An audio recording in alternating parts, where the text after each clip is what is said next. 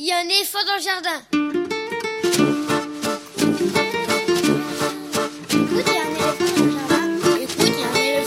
Bonjour, bonjour à toutes et à tous. Véronique Soulet au micro pour l'actualité culturelle des enfants, petits et grands en Île-de-France.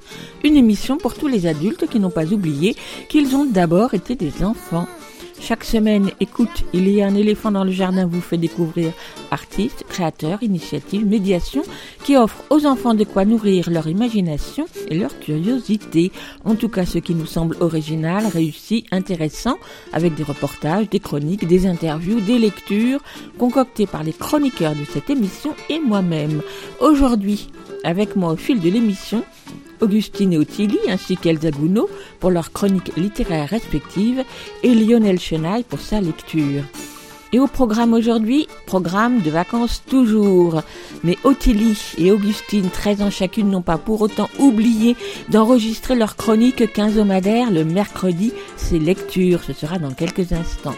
Ensuite, je vous propose la rediffusion de l'interview réalisée l'année dernière avec l'illustratrice et autrice Kotimi à propos de son livre Momoko, une enfance japonaise. Vient de paraître aux éditions Motus un recueil de poèmes de Constantin Kaiteris qu'elle a illustré et c'est donc la bonne occasion de l'entendre à nouveau parler de son travail. Pour terminer, et comme chaque semaine, grand livre pour petites personnes, la chronique d'Elsa Gounod, libraire jeunesse à Paris, sera suivie par la lecture d'un extrait de littérature générale sur le thème de l'enfance par Lionel Chenaille. Comme toujours, vous pouvez suivre l'actualité de l'émission sur les réseaux sociaux, Facebook, Instagram, il y a un éléphant dans le jardin, Écoutez et vous abonnez au podcast sur toutes les applications habituelles, les grosses comme les petites, ou directement sur la plateforme Podcastix. Podcastix plus écoute, il y a un éléphant dans le jardin. Écoute, il y a un éléphant dans le jardin, c'est l'émission qui ouvre des fenêtres sur l'actualité culturelle des enfants. Nous sommes ensemble pour une heure et des broutilles, alors ça frétille.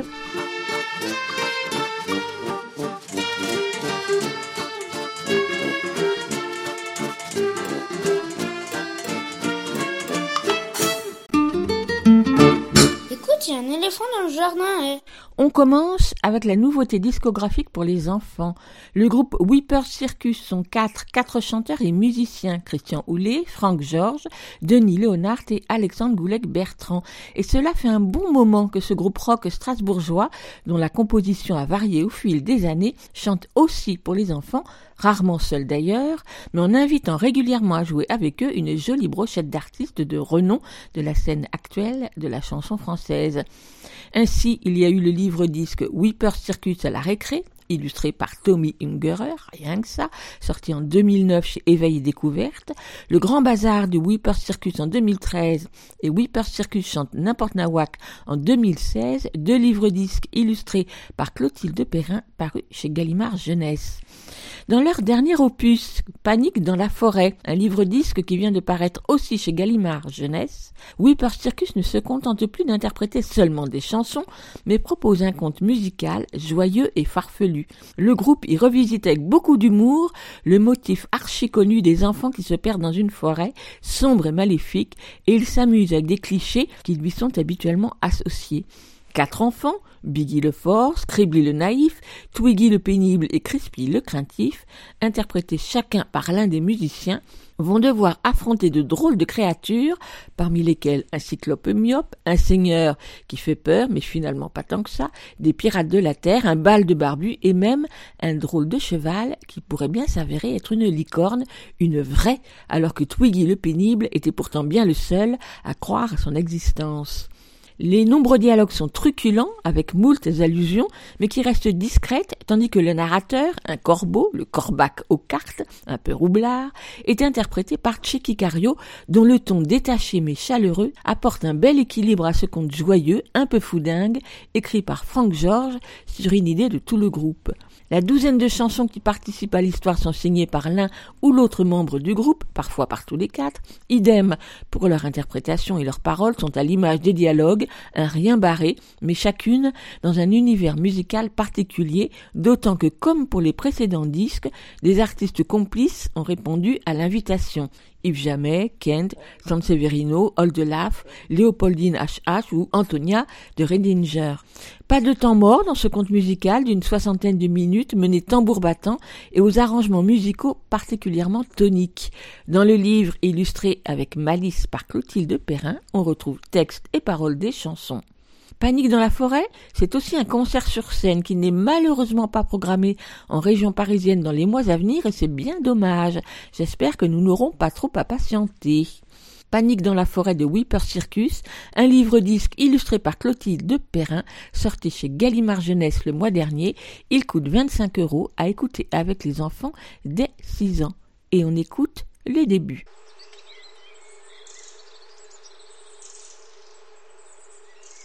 Beaucoup d'histoires terribles se passent en forêt.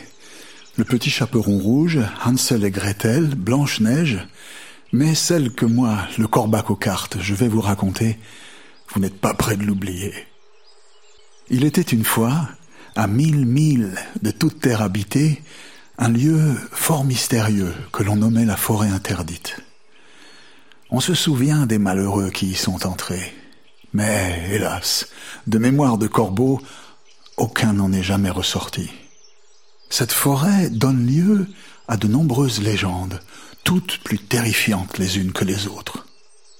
Si bien qu'il est interdit d'y pénétrer et même de s'en approcher. Notre histoire commence non loin de là.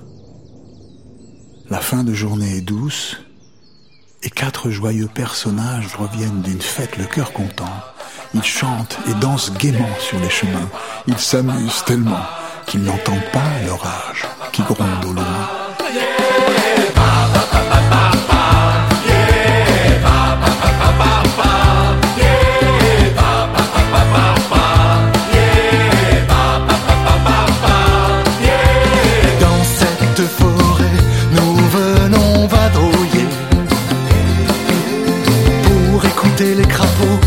Les oiseaux gazouiller.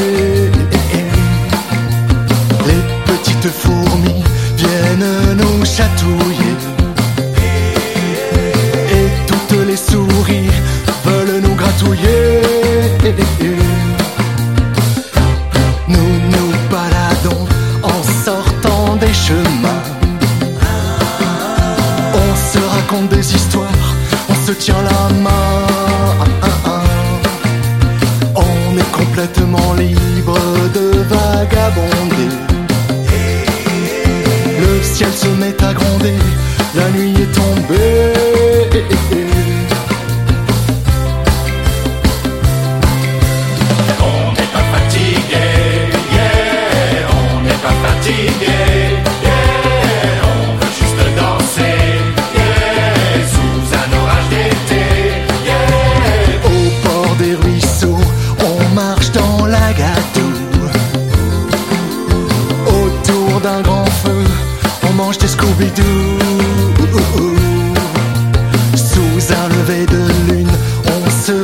dans la boue.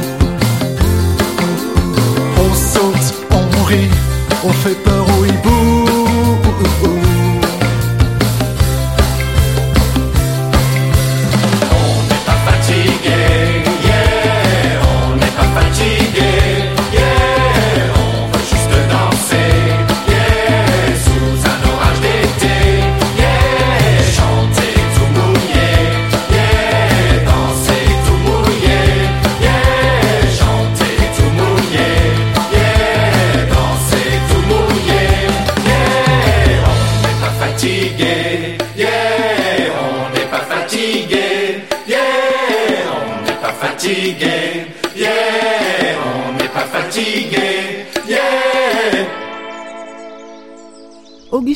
Et Ottilie ont 13 ans chacune et partagent un même goût pour la lecture et le plaisir de parler des livres qu'elles dévorent.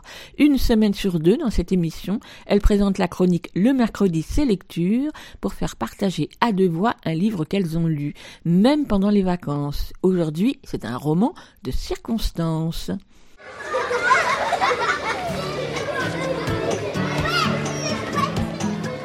Le mercredi, c'est lecture. Attends, on recommence. Le mercredi, c'est lecture. Une chronique d'Augustine et d'Ottilie. Bonjour, bienvenue dans notre nouvelle chronique. Aujourd'hui, nous avons choisi un roman qui vous met dans l'ambiance d'Halloween. Il s'agit de Comment tu m'as fait mourir de Gilles Habier, petit chez Slalom. On suit Félix qui est au lycée et qui se fait harceler, euh, qui est embêté. Et la veille d'un séjour scolaire à, à Londres, il décide d'écrire un, un texte où il va sacrifier tous les camarades euh, qui le font vivre un enfer. Chacun a un droit à un traitement spécial, en- donc c'est en rapport avec le harcèlement qu'ils ont infligé euh, à Félix. Sauf que le jour de la sortie, tout va se dérouler exactement comme euh, Félix l'avait écrit. Donc ça va être un peu inquiétant pour lui, il va sentir euh, de la panique. Il va être paniqué parce que, enfin, dans ce texte, il a tué tous les camarades et dès le début, il y en a un qui meurt.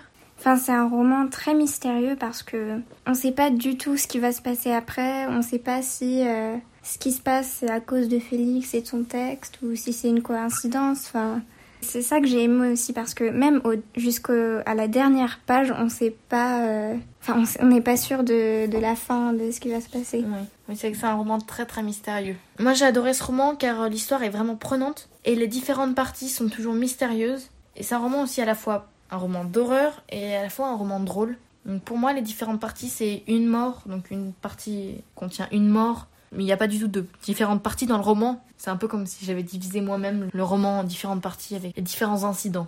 Donc Félix, c'est un personnage euh, assez timide et qui n'a pas beaucoup euh, confiance en lui. D'ailleurs, je pense que c'est pour ça que ses camarades euh, l'harcèlent parce que je pense qu'ils savent que Félix n'est pas quelqu'un qui va s'imposer. Et qui va, oui, qui va se, se défendre. Donc ils en profitent de sa faiblesse pour euh, l'embêter. Euh, donc on va vous lire le début du chapitre 1, mais pas vraiment le début. Parce que le début, c'est euh, ce qui commence à écrire sur la mort d'un de ses camarades. Ou bah c'est la suite, après son texte sur la mort d'un camarade. Félix, le sourire triomphant, fixe la page du carnet sur laquelle il vient d'écrire la fin tragique de Blaise. Et de ça t'apprendra à m'enfermer dans les toilettes avant les cours. C'est pour cette raison d'ailleurs que Félix ne boit plus au, au lycée. Pas envie que l'autre tordu récupère une nouvelle fois la clé de chez le gardien sous un prétexte bidon et verrouille la porte des chiottes une fois qu'il sera à l'intérieur. Il aurait dû se méfier quand il a entendu leur rire dans le couloir. Mais il a préféré attendre que le troupeau de veaux s'éloigne pour émerger de la cabine et se laver les mains. Quand il a compris qu'il était enfermé dans les sanitaires, Félix n'a pas tambouriné tout de suite. Il a d'abord tenté de se débrouiller seul, avant d'appeler à l'aide. Mais la fenêtre surélevée, qu'il a atteinte en grimpant sur un des lavabos, était bloquée. Pas moyen de l'ouvrir. Il a pensé un moment, plaqué son blouson dessus et donné un coup de coude, histoire de la briser. Mais il n'a pas osé. Alors il est redescendu et il a crié pour qu'on vienne le sortir de là. Donc on vous rappelle qu'on a parlé de Comment tu m'as fait mourir de Gilles Habier, sorti chez Slalom. Il fait 233 pages et il est très facile à lire. On vous retrouve bientôt pour un prochain livre.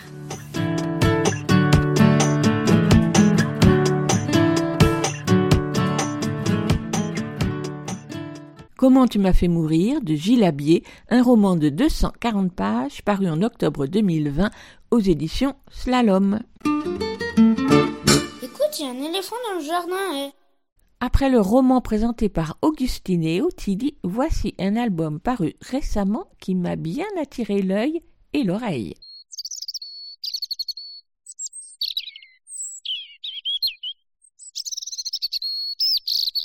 Si tu peux dire la mésange plutôt que le petit oiseau avec du bleu sur la tête. Si tu peux montrer un merle et pas un oiseau à bec jaune. Si tu entends un rossignol et pas un oiseau qui chante bien. Si tu ne répètes pas perroquet comme un perroquet mais que tu dis cacatoès, ara, gris du Gabon, c'est très bien, c'est très bon. Alors continue, car si petit à petit l'oiseau fait son nid, toi peu à peu tu diras son nom.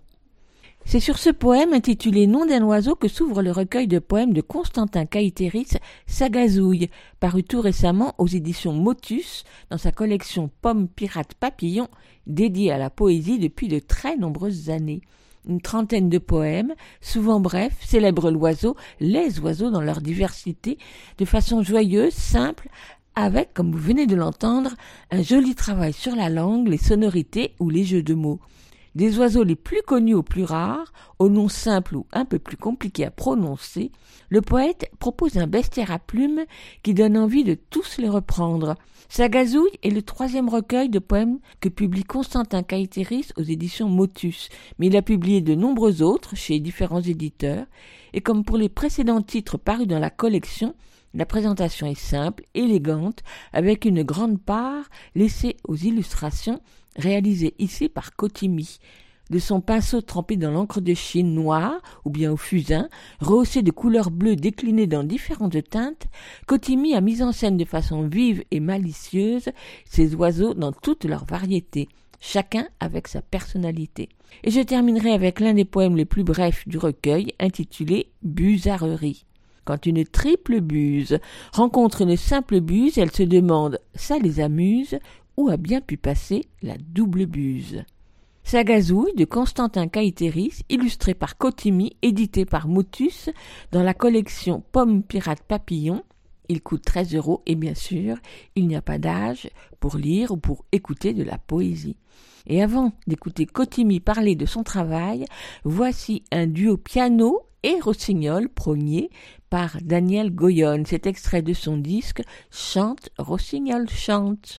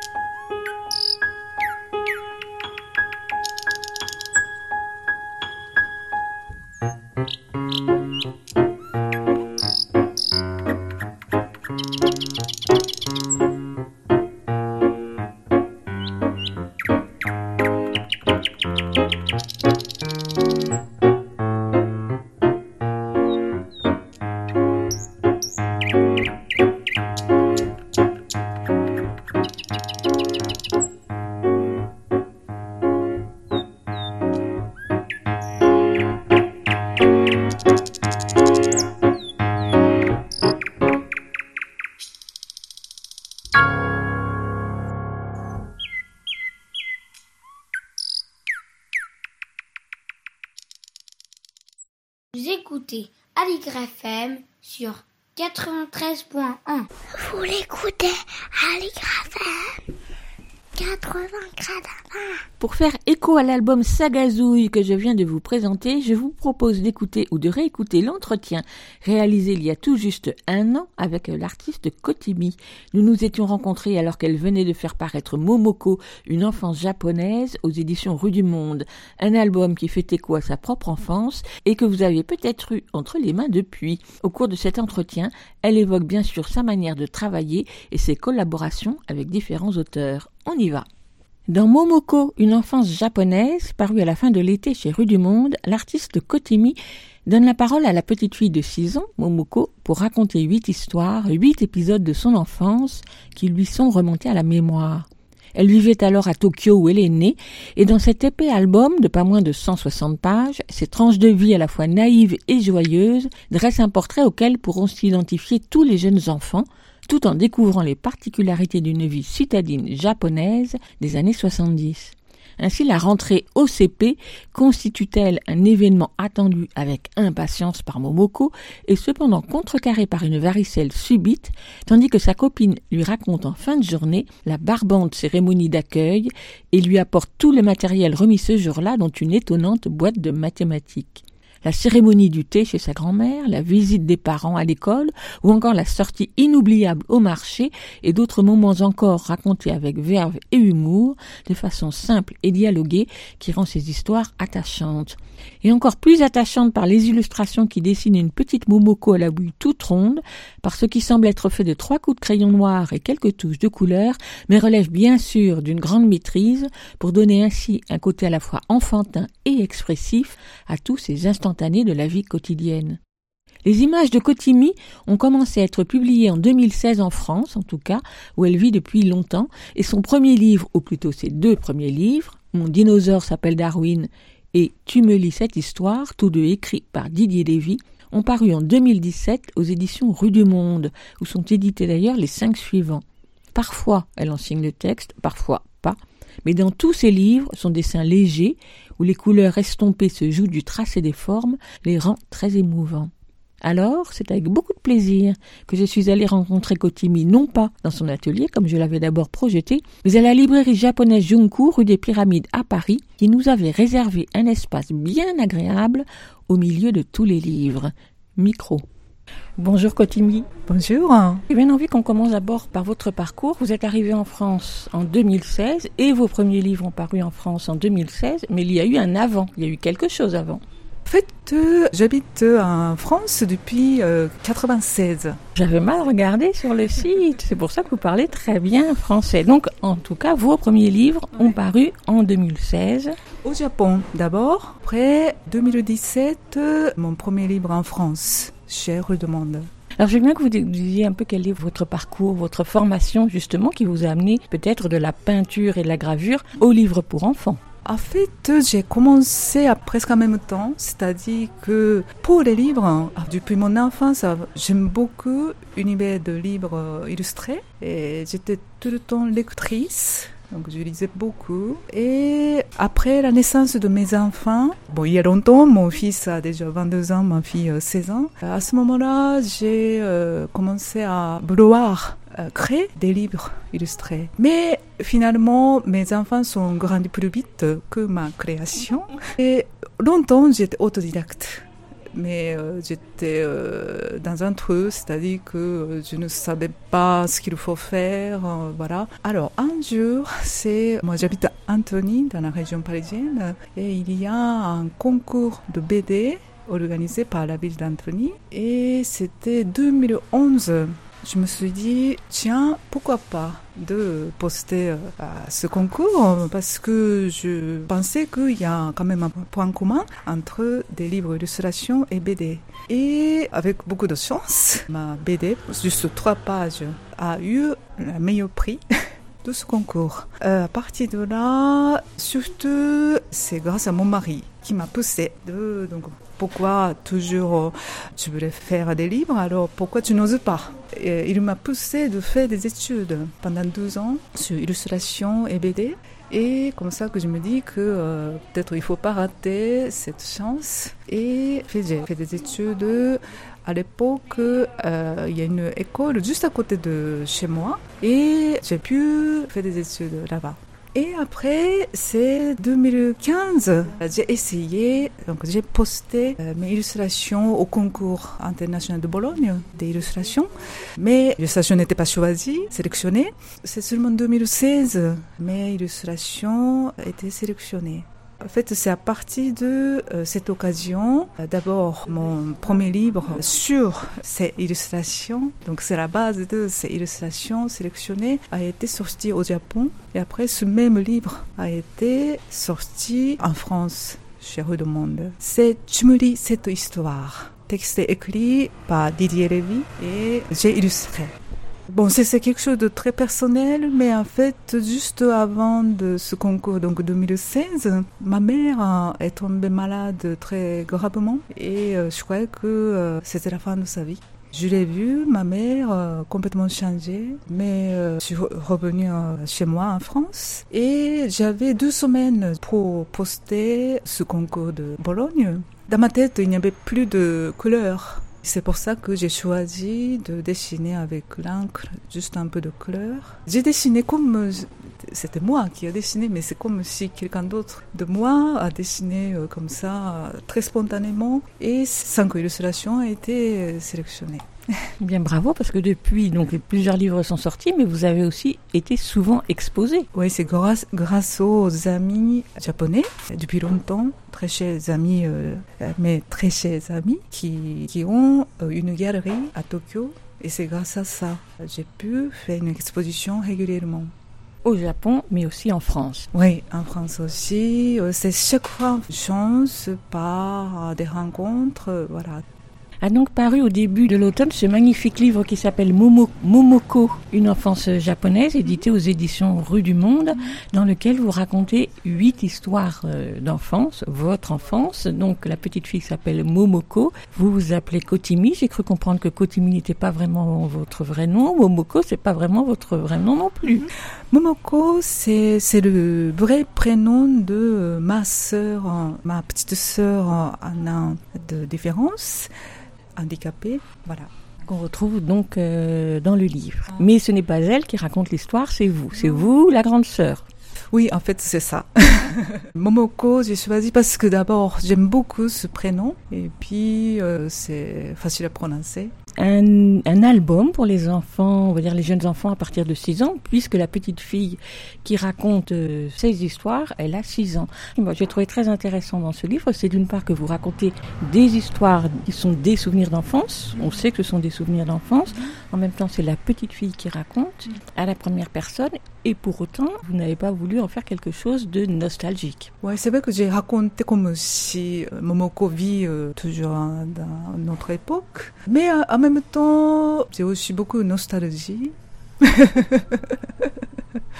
Mais curieusement, c'est parce que finalement, en fait, donc j'ai puisé vraiment beaucoup de mes souvenirs, hein, qui est très ancien, mais euh, en puisant en fait euh, ces souvenirs euh, vraiment sont devenus très clairs. C'est même, ça m'a étonné parce que finalement, je me souviens des détails, euh, je sais pas, par exemple, l'odeur ou même des surfaces d'une table, tout ça, ça, ça m'est revenu. Voilà, donc, ouais, j'ai raconté, c'est comme si je vivais toujours là. Mais quand vous avez décidé de faire ce livre, est-ce que vous saviez dès le départ que ce seront huit histoires euh, indépendantes qui se lisent chacune euh, toutes seules qui sont des histoires très dialoguées et en même temps c'est pour mettre en scène à chaque fois un de vos souvenirs, un événement, quelque chose qui vous a marqué, qui justement vous a laissé une empreinte, vous a laissé beaucoup de souvenirs. Au départ, en fait, euh, ce projet était un petit projet d'une histoire. C'est avec Alain Serre directeur de Rue du Monde.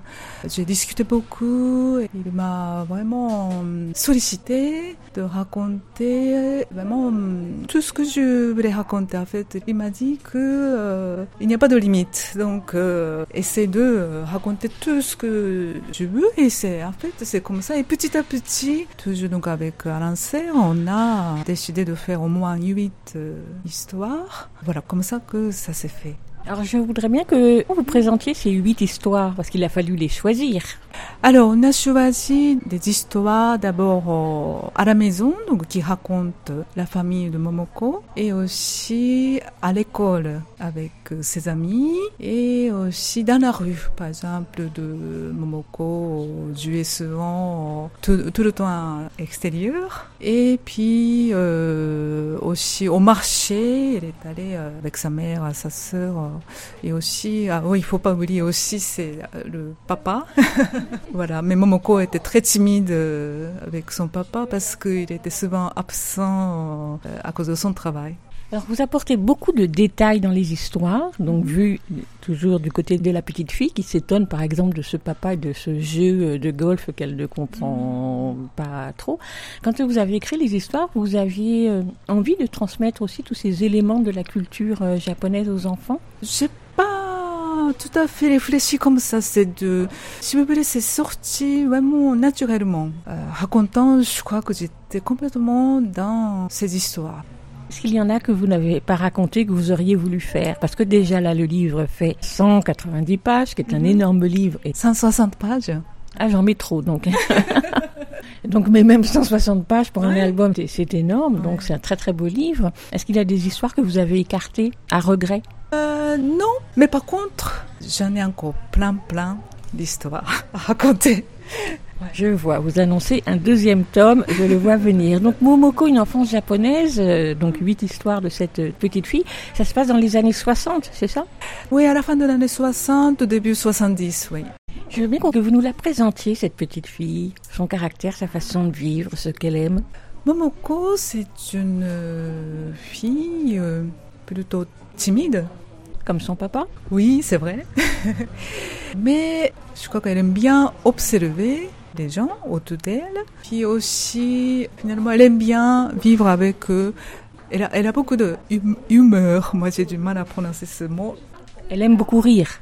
Voilà, c'est ça. Ouais, beaucoup rire. Mm. Et d'ailleurs, quand vous racontez les histoires, il y a beaucoup d'humour. Il y a peut-être cette petite fille qui aime bien rire, mais vous aussi, vous glissez plein de petites pointes d'humour un peu partout. Parce que euh, j'en ai besoin euh, pour vivre. La vie n'est pas toujours facile, mais avec hum- humeur, ça peut changer complètement. Et puis, euh, voilà. Est-ce que vous écoutez de la musique quand vous travaillez? Ça m'arrive, mais pas tout le temps. J'aime beaucoup euh, la musique de piano, souvent euh, la musique classique. Je suis très fan de pianiste euh, argentine Marta Argericci. Donc j'écoute beaucoup euh, ses disques.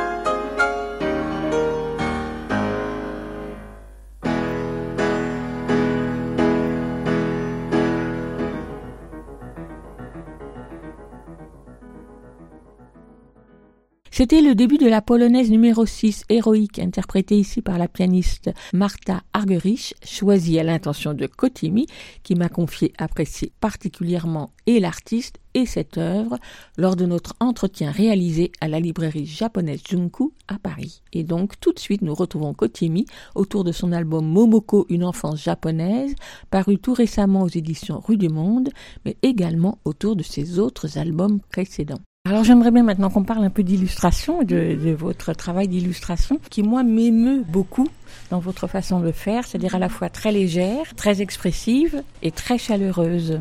Commençons par les outils. Qu'est-ce, comment vous travaillez avec de la peinture, du crayon, du crayon gras? Pour Momoko, j'ai dessiné d'abord avec des crayons de couleur. Je utilisais aussi de la gouache et aussi la technique numérique. J'aime beaucoup euh, de mélanger euh, la technique traditionnelle et numérique. On ne voit pas du tout le numérique, on ne le sent pas. Justement, justement, c'est pour ça que ouais, c'est j'aime beaucoup. Ouais. Mais on peut faire plein de choses. Ouais. Avec donc des personnages autour dessinés d'un trait très léger, un peu maladroit, un peu, un peu bancal, qui donne une certaine naïveté. En même temps, évidemment, ce n'est pas du tout naïf parce que vous êtes très attentive à ce que tout cela euh, respire l'équilibre, on va dire. Merci beaucoup.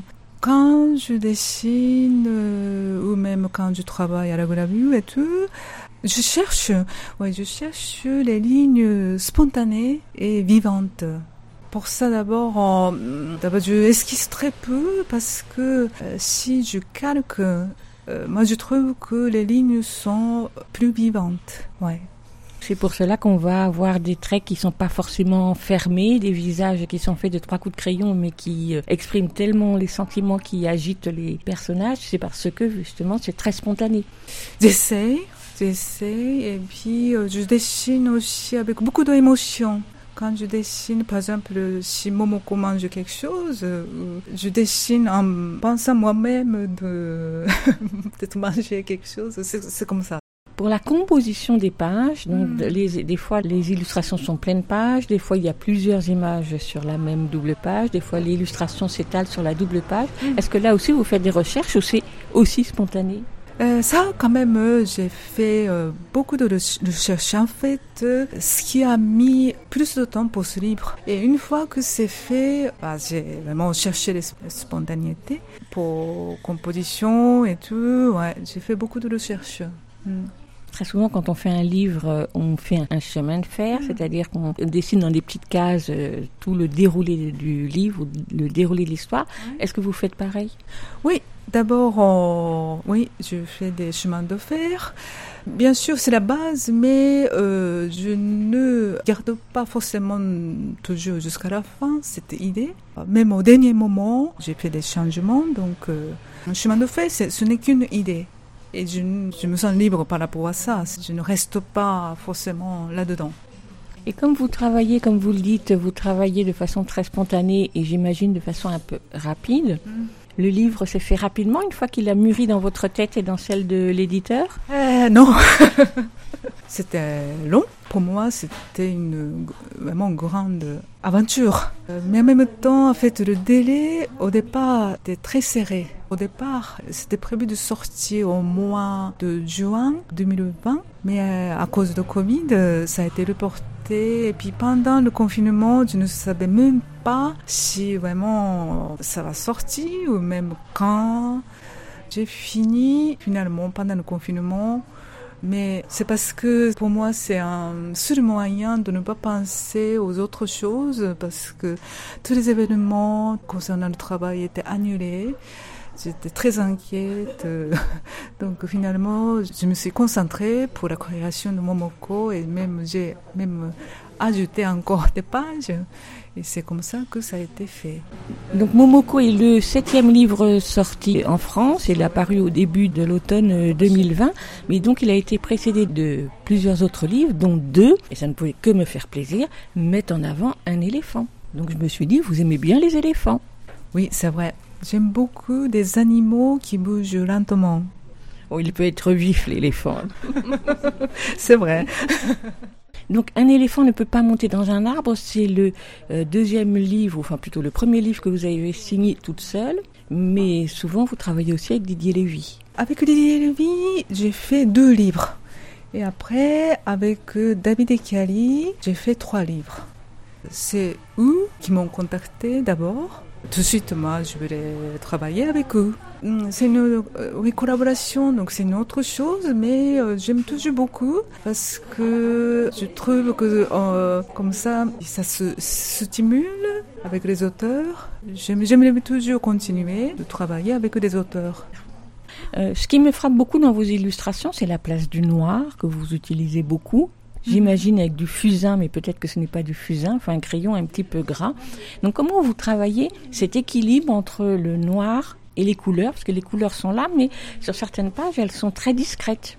Pour Momoko, j'ai fait beaucoup de recherches pour la couleur parce que une fois que euh, j'ai su que ça peut être euh, un livre de beaucoup de pages, je me dis que euh, ouais, il faut pas euh, que la couleur en gêne euh, pour traîner la page. Je je veux pas que les couleurs soient trop. Donc euh, j'ai fait beaucoup de recherches pour que donc, tous ensemble pour avoir une sorte de harmonie de couleurs. Tout à l'heure, vous m'avez dit, ou en tout cas je l'ai lu sur votre site, que vous faites de la gravure. Les livres ne sont pas faits en gravure. Pas encore. Est-ce qu'on pourrait penser que le noir a un lien avec la gravure? Pas uniquement le noir, mais aussi en fait, euh, je vois souvent euh, le lien entre euh, mon travail d'illustration et des gravures. J'ai l'impression que ça stimule de deux côtés, c'est-à-dire que depuis longtemps j'aime beaucoup l'aspect et matière de gravure, mais quand je dessine, j'ai l'impression que je cherche ces matières et alors que quand je travaille sur la gravure, je cherche plutôt l'aspect de de dessiner. C'est, ça, donc, euh, j'ai l'impression que ça travaille euh, ça- mutuellement, j'ai l'impression. Alors j'aimerais bien qu'on s'arrête un petit moment sur euh, l'éditeur que vous avez évoqué, Alain Serre, aux éditions Rue du Monde, puisque c'est lui qui publie tous vos livres en France. Comment s'est fait la rencontre avec cet éditeur? La première fois, je l'ai rencontré au Salon de Livre à Montreuil. J'ai pris un rendez-vous d'abord en lui envoyant quelques images et mon premier livre qui était sorti au Japon. Après notre premier rendez-vous, Serre m'a dit euh, tout de suite que donc euh, ils vont sortir mon premier livre, mais en même temps mon deuxième livre. Donc euh, en fait déjà j'avais un autre projet avec Didier Lévy. C'était juste un projet, mais c'est donc mon deuxième livre. Mon dinosaure s'appelle Darwin. Euh, ça s'était euh, sorti presque en même temps. Donc tout ça en 2017. 2017, oui.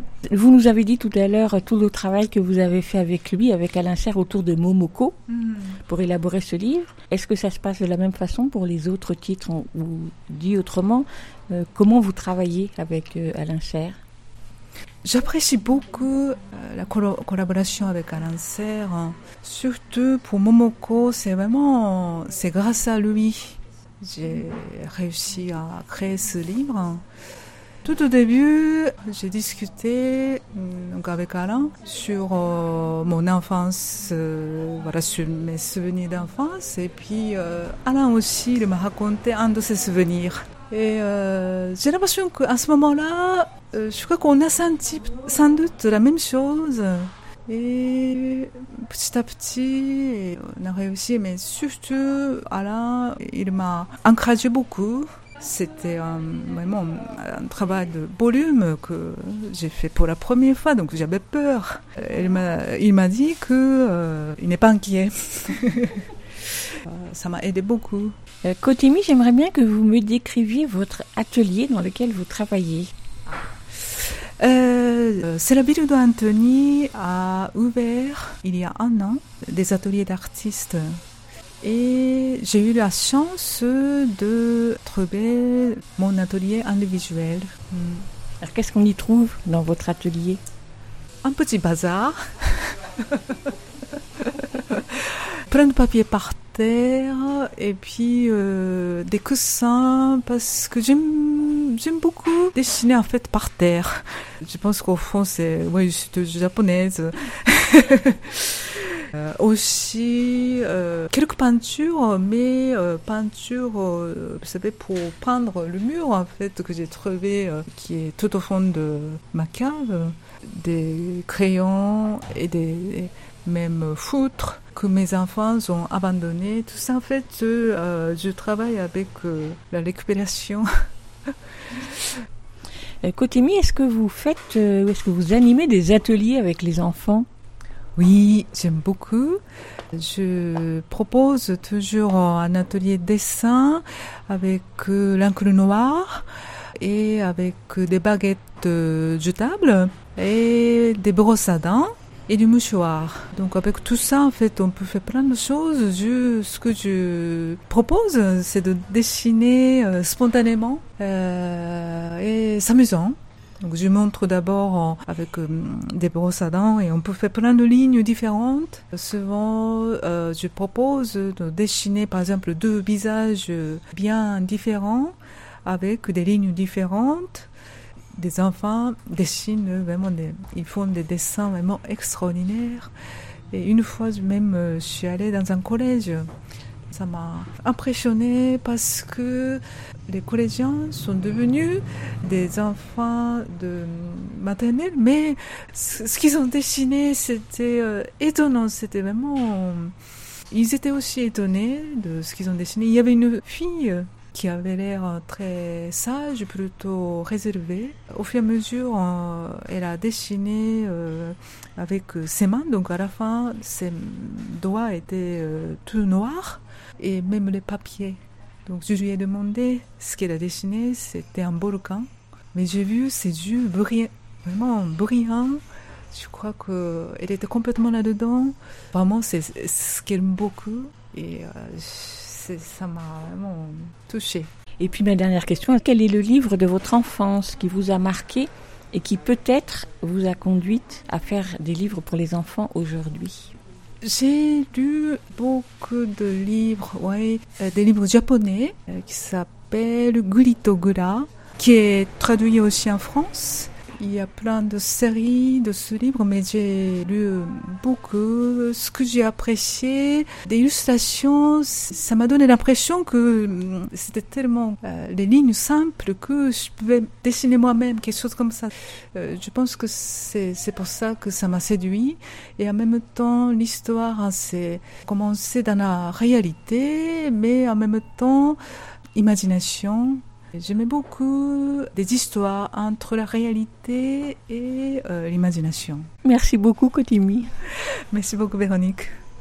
Vous écoutez Aligre FM sur 93.1. C'était donc la rediffusion de l'interview avec Kotimi, diffusée pour la première fois il y a tout juste un an, à l'occasion de la parution de Momoko, une enfance japonaise, un album de huit histoires à partager avec les enfants des 5-6 ans, paru aux éditions Rue du Monde à l'automne 2020.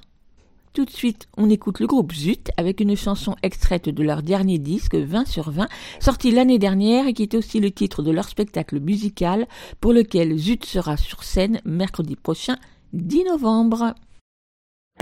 Tout le monde est là? Ok, super. Voilà, approchez-vous là, venez tous. Everybody, tout le monde. On chante ensemble, c'est bon de se retrouver. Se rassemble, c'est bien de se voir pour de vrai et de rattraper tout le temps passé. Je t'envoie un petit mot, une invitation pour qu'on se retrouve bientôt à la maison. Mercredi ou samedi, ça me dirait bien. Y a pas de jour, Y a pas d'heure pour les copains. n'oublie pas, je compte sur toi. Tout le monde sera là. Mais je ne peux pas attendre jusqu'au mois de décembre. Oh ben non Allez Tous ensemble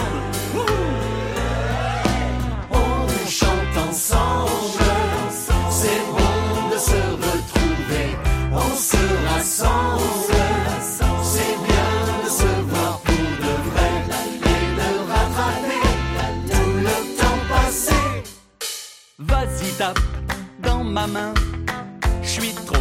temps. Allez tout le monde dans le jardin, laisse ton écran. Rigoler pour un rien, ça fait du bien. Ça discute, ça chahute dans tous les coins. On s'amuse, on profite, ça passe tellement vite. Vas-y, monte le son, on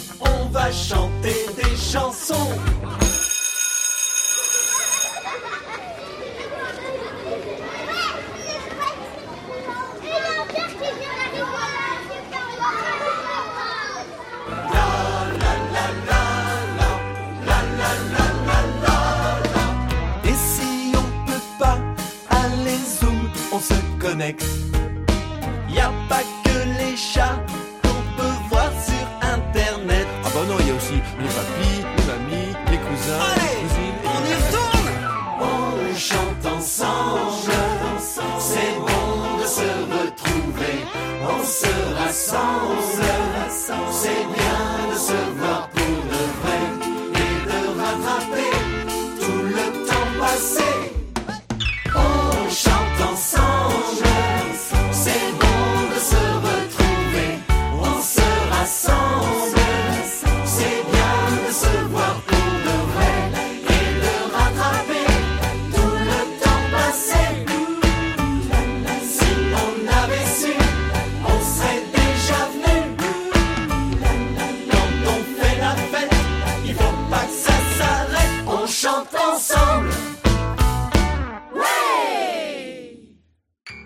Elsa Gounod est libraire, spécialisée jeunesse à Paris, et chaque semaine, elle farfouille dans les rayons nouveautés de sa librairie pour nous proposer un livre pour enfants, un album, un roman ou une BD, c'est selon, dans sa chronique Grand livre pour petites personnes. Cette semaine, il s'agit d'un album. On l'écoute. Grand livre pour petites personnes par Elsa Gounod, libraire à Paris. Bonjour, aujourd'hui je vais vous parler de l'album Le petit robot de bois et la princesse bûche de Tom Gold paru récemment aux éditions L'école des loisirs. Tom Gold est un auteur-illustrateur écossais bien connu pour ses strips, paraissant régulièrement dans le Guardian et dont plusieurs recueils ont été édités en France aux éditions 2024, dont En cuisine avec Kafka, pour lequel il a remporté un Eisner Award dans la catégorie humour. Son humour absurde et décalé, confronté à une grande érudition, en font des lectures détonnantes. Le petit robot de bois et la princesse bûche est son premier album jeunesse, reprenant la forme classique et connue de tous du conte, en conservant une trame narrative construite autour d'une quête, commencée par le fameux Il était une fois, de nombreux rebondissements, des personnages royaux ou fantastiques. Ici, dans un royaume heureux, les enfants du couple royal ont été créés par une inventrice pour le petit robot de bois et par une sorcière pour la princesse bûche, princesse se transformant en bûche de bois toutes les nuits, dès qu'elle s'endort, et jusqu'à ce que son frère vienne la réveiller par une formule magique chaque matin. Un jour, une servante la voit endormie, en état de bûche, et la jette par la fenêtre. S'ensuit une grande épopée aux péripéties multiples du petit robot de bois pour la retrouver aux confins du royaume et jusqu'au Grand Nord et la ramener au château. Cet album, sous forme de classique intemporel, reprend le principe de la quête propre au conte en le dépouillant de ses aspects parfois trop traditionnels. Les héros de cette quête menée à deux, le prince et la princesse, sont clairement des enfants assez jeunes, mais pris dans cette dynamique qu'ils alimentent tous les deux, cela évacuant de fait certaines problématiques courantes dans les contes classiques, ayant fréquemment des personnages adultes ou à tout le moins adolescents. Il n'est alors pas question du mariage de la princesse ou de ses prétendants par exemple. Ainsi, tout en gardant cette évolution narrative propre au conte, l'histoire reste à hauteur d'enfant au fil de cette folle aventure à partir de petites choses, d'un robot de bois sans grande technologie, de voyages en charrette ou de petits animaux de la forêt venant à la rescousse des héros. À noter les nombreuses références à la littérature jeunesse, que ce soit aux contes classiques bien sûr, ou à des histoires connues de beaucoup, telles Pinocchio de Carlo Collodi ou Les Trois Brigands de Tommy Ungerer. Comme bien souvent avec Tom Gold, se dévoile au fil de l'histoire un humour plutôt absurde et toujours réjouissant, et un grand sens de la construction narrative, l'un renforçant l'autre dans une sorte de jeu narratif très rythmé auquel les lecteurs de tous âges peuvent prendre grand plaisir. Par exemple, au cours de la quête, des ellipses indiquent schématiquement et de façon malicieuse les différentes épreuves auxquelles vont être confrontés les deux héros, par, à chaque fois, une image représentant un personnage ou une situation se dressant sur leur chemin par groupe de six images par page, montrant ainsi l'accumulation d'aventures que l'on se plaît à inventer dans un petit rappel aux douze travaux d'Hercule. Dans ce livre, l'auteur propose également une réelle remise au goût du jour des valeurs et principes des contes, tout en gardant sa force narrative de grande aventure à déclamer à voix haute. Ainsi, les grands sentiments sont bien exacerbés, mais il s'agit ici principalement d'un amour fraternel mis en avant entre le prince et la princesse et du grand courage dont font preuve ces deux enfants. La princesse s'avère de plus bien active dans l'évolution de l'histoire, les deux héros étant au même plan, l'un prenant le relais de l'autre sans passivité ou attente d'être sauvé. Des sujets de société très actuels se trouvent alors évoqués mine de rien au fil de l'aventure, dans un esprit de diversité de représentation, sans pour autant que cela soit le sujet de l'histoire. Le couple royal, mixte, ne peut avoir d'enfants et fait donc appel à une inventrice et une sorcière, dans ce qui pourrait s'apparenter à une image de la PMA. En convoquant une inventrice et en ne laissant pas la princesse passivement endormie tout du long du récit, l'auteur montre également ce souci de représentation de tous à divers niveaux. C'est par ce biais-là que l'inclusivité et la normalisation peuvent aussi prendre corps. Il s'agit de représenter et de pouvoir voir dans un conte aux allures assez classiques des personnages différents, des situations différentes de l'habituel dans ce type de récit. Si le texte commence par le classique Il était une fois, il se termine par Et chacun vécut heureux pour toujours et à jamais, reprenant la trame classique du conte et de sa fin heureuse, sans la lier au mariage ou à la famille, le bonheur suffisant et pouvant être trouvé de différentes manières par tous sans avoir à l'expliciter. Cette aventure réjouissante est portée par les illustrations fascinantes de Tom Gold, entre le schématique et le détaillé, l'épure et le minutieux, avec tant de détails et de références à débusquer au fil de la lecture.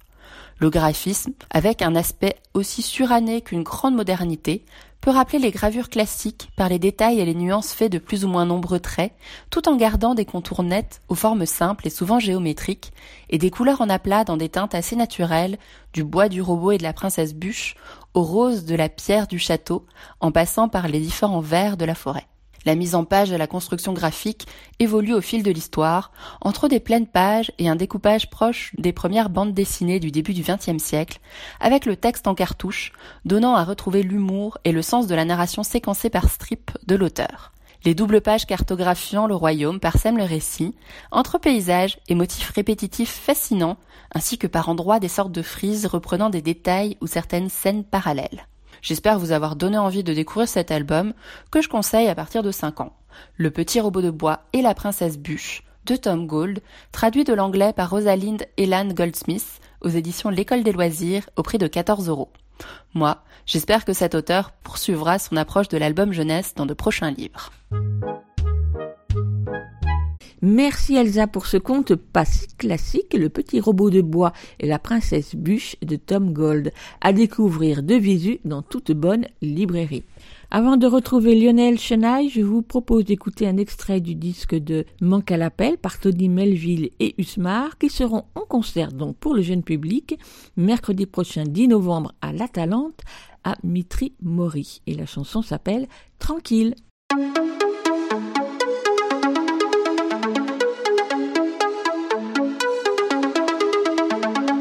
Ce matin, j'ai bien vu que Martin n'était pas dans le rond. Moi aussi, j'aimerais rester à la maison et être absent. Il va sûrement jouer, jouer toute la journée. Nous, on va travailler, se taper la dictée. Je pense qu'il a trouvé une excuse qu'ont gobé ses parents. Un mal de ventre ou de tête, il sait vraiment bien faire semblant. Je suis pas sûr que j'oserais mentir à mon padre. Martin est trop doué, l'embrouilleur incarné. Je l'imagine dans son lit pendant que je dessine des quadrilatères. Lui, il lit des BD, regarde un film et moi je suis en galère. Pour lui, c'est la tablette, bien au chaud sous la couette. Pour moi, c'est la récré. Il fait froid, je vais me geler.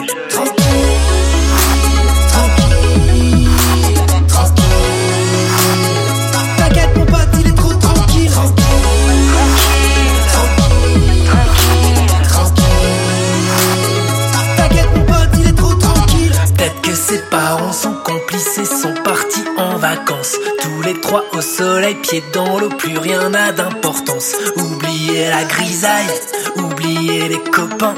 Noix de coco à la paille, plus de réveil matin. Ça se trouve c'était un agent espion qui attendait sa mission. Là je suis sûr qu'il conduit un 4x4 ou pilote un avion. Le king de la forêt, vers de terre pour le dîner. Le roi des survivants, le dernier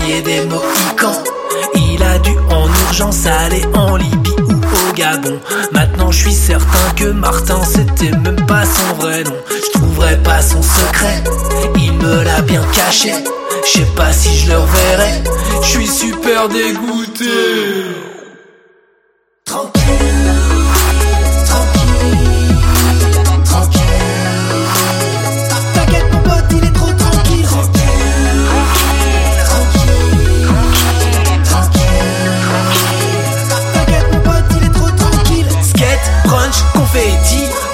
Il a tout compris. Skate, brunch, confetti, mon pote il a tout compris. Skate, brunch, confetti, mon pote il a tout compris. Skate, brunch, confetti, mon pote il a tout compris.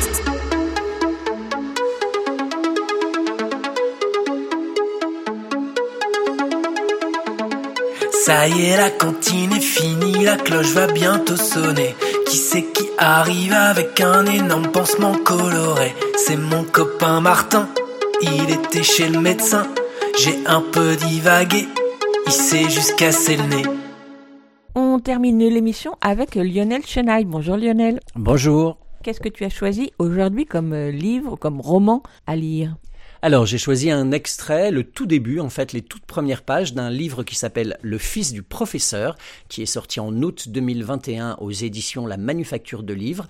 Donc, c'est un livre de Luc Chomara, Le fils du professeur. Et il nous invite à redécouvrir le monde de l'enfance, euh, des souvenirs de la maternelle aux élans de l'adolescence, euh, le monde de l'enfance empli de mystères et peuplé d'amis imaginaires. On t'écoute.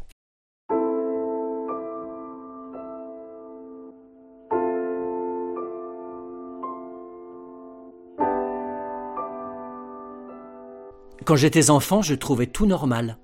Ma mère m'enfermait régulièrement dans la cave, dans le noir complet. Je trouvais ça normal. La cave était située sur le palier.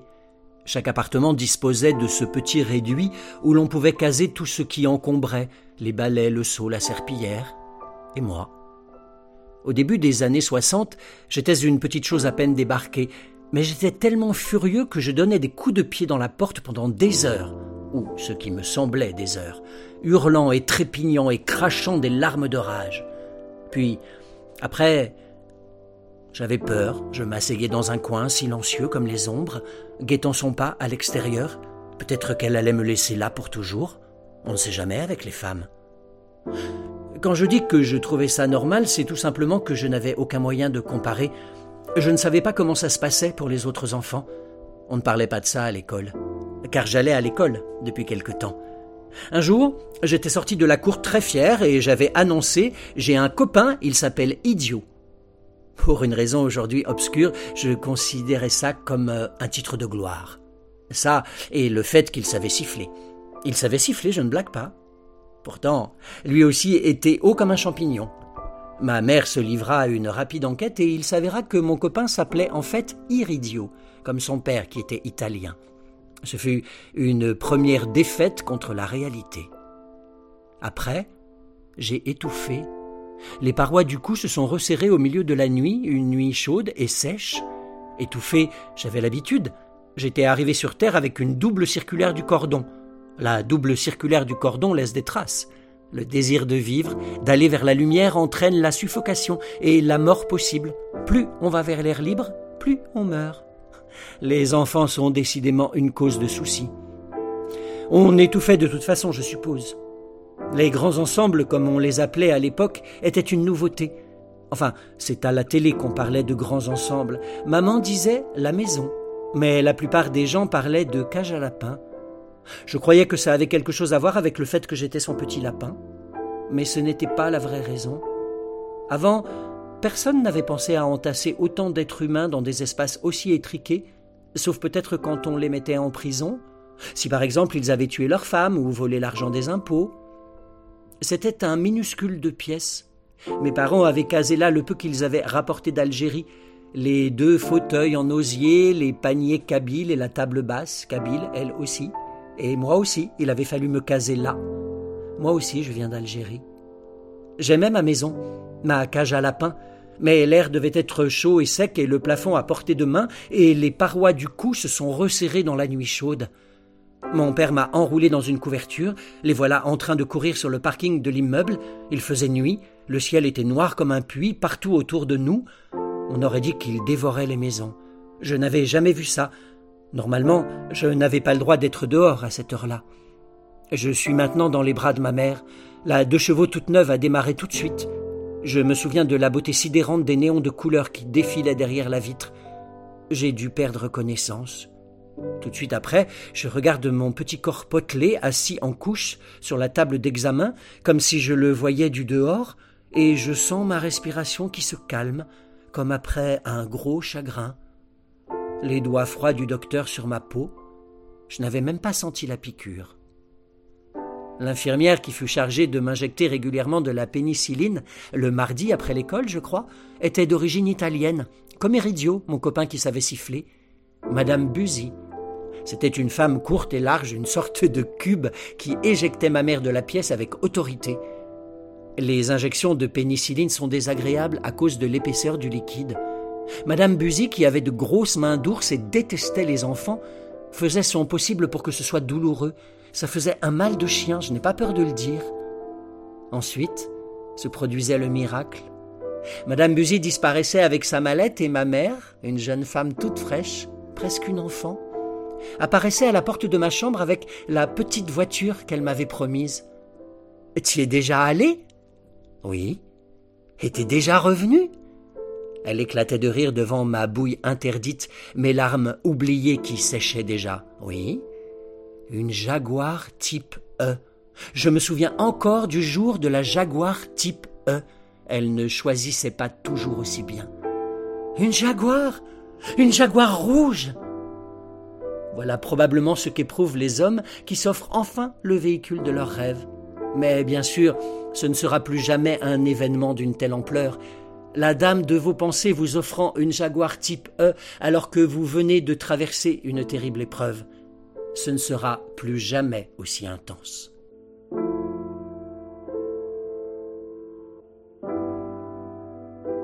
Tu nous rappelles le titre euh, de ce livre dont tu viens de lire le tout début? Alors, ça s'appelle Le fils du professeur et c'est un livre de Luc Chomara paru en 2021 aux éditions La Manufacture de Livres. Merci Lionel et à très bientôt. À bientôt. Écoute, il y a un éléphant dans le jardin, c'est fini pour aujourd'hui. On se retrouve la semaine prochaine, même jour, même heure, même fréquence. En attendant, vous pouvez réécouter cette émission ou celle des semaines passées sur votre application habituelle d'écoute de podcast ou bien sur Podcastix qui héberge le podcast. Podcastix plus écoute, il y a un éléphant dans le jardin, vous arriverez sur la bonne page. Et bien sûr, l'émission est en réécoute également sur le site de la radio aligrefm.org.